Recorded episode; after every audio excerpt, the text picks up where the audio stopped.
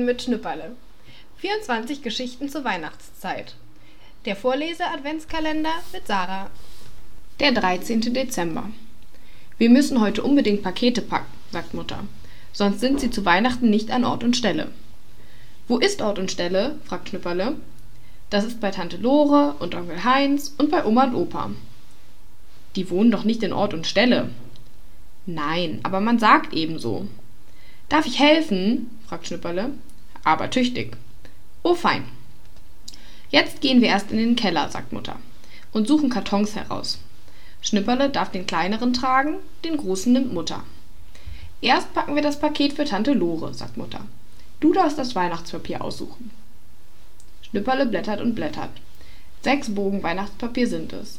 Einer immer schöner als der andere. Wir nehmen den mit dem Knecht Ruprecht, sagt Schnipperle endlich, weil der Knecht Ruprecht bestimmt auch zu Tante Lores kleinem Butzemann kommt. Packst du für den Butzemann auch was ins Paket? Ja, sagt Mutter. Der Butzemann bekommt einen Teddy. Och, ist der schön hundmollig, sagt Schnipperle und drückt den Teddy an sein Gesicht. Den möchte ich am liebsten selber behalten. Du hast doch einen. Schon, aber den könnte ich auch noch gut gebrauchen. Der hier könnte Dickies Bruder sein. Und der kleine Butzemann soll gar nichts bekommen? fragt Mutter. Doch, ich verzichte ja schon, sagt Schnipperle. Freut sich das Christkind, wenn man verzichtet und abgibt? Ja, da freut es sich. Aber ich kann den Teddy noch behalten, bis du alles eingepackt hast, nicht? Mutter ist einverstanden. Sie wickelt die Geschenke für Tante Lore und Onkel Heinz in Weihnachtspapier und verschnürt sie mit Silberband. Schnipperle muss immer den Finger auf den Knoten halten, wenn Mutter die Schleife bindet. Auch der Teddy bekommt eine Silberschleife um den Hals. Lass ihn noch mal brummen, bettelt Schnipperle. Noch ein einziges Mal. Mutter lässt ihn brummen. Dann packt sie ihn in Weihnachtspapier. Mach's gut, alter Freund, und sei schön brav, sagt Schnipperle. Also reden hast du, sagt Mutter. Vater sagt das zu mir auch immer, wenn er fortgeht, antwortet Schnipperle. Kann den Teddy auch nichts drücken? Ach, woher? Ob er sich fürchtet in dem dunklen Paket? Der fürchtet sich schon nicht, sagt Mutter. Kriegt er auch genug Luft? Aber ja. Könntest du nicht lieber noch ein paar Löcher reinstechen mit der Schere, so wie eine Rose bei dem Maikäfer? Lieber nicht, sagt Mutter. Womöglich steche ich den Teddy. Er bekommt schon genug Luft. Aber freuen wird er sich doch, wenn er ausgepackt wird. Glaubst du? Ja. Aber was meinst du, wie sich erst der Butzemann freut, wenn er den Teddy auspackt? Ob ihn der Butzemann jeden Abend mit ins Bett nimmt, wie ich den Dicky? Ganz bestimmt. Na ja, dann soll er ihn haben, sagt Schnipperle.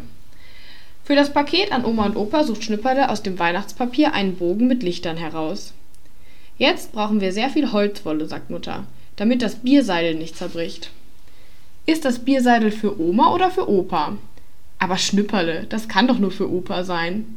Hab ich gleich gewusst, sagt Schnipperle, weil Opa so gern Bier trinkt. Und Oma sagt dann immer, Du Gluckerfritze zu Opa. Aber sie lacht ein bisschen dabei. Ich hab's genau gesehen. Und da ist es ja nicht böse gemeint. Nicht? Und ein schlechtes Wort ist es bestimmt auch nicht. Denn Oma kennt überhaupt keine schlechten Wörter. Genau wie das Christkind. Was kriegt denn Oma zu Weihnachten? Oma bekommt ein Bettjäckchen, sagt Mutter.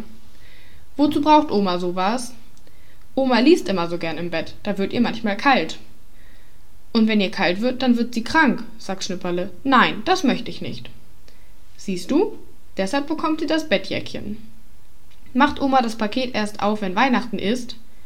Ja, erst am heiligen Abend. Bis zum heiligen Abend hat sie kein Bettjäckchen? Mutter schüttelt den Kopf. Kannst du Oma nicht schreiben, sie soll es machen wie eine Rose, bis sie das Paket aufmacht? Wie macht es denn eine Rose? fragt Mutter.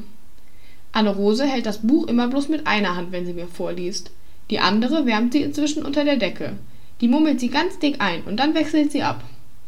Das hätten wir Oma aber schon längst schreiben müssen, sagt Mutter. Ich hab ja auch nicht daran gedacht, sagt Schnipperle. Aber schreib's bloß noch schnell. Oma soll doch zu Weihnachten nicht krank sein.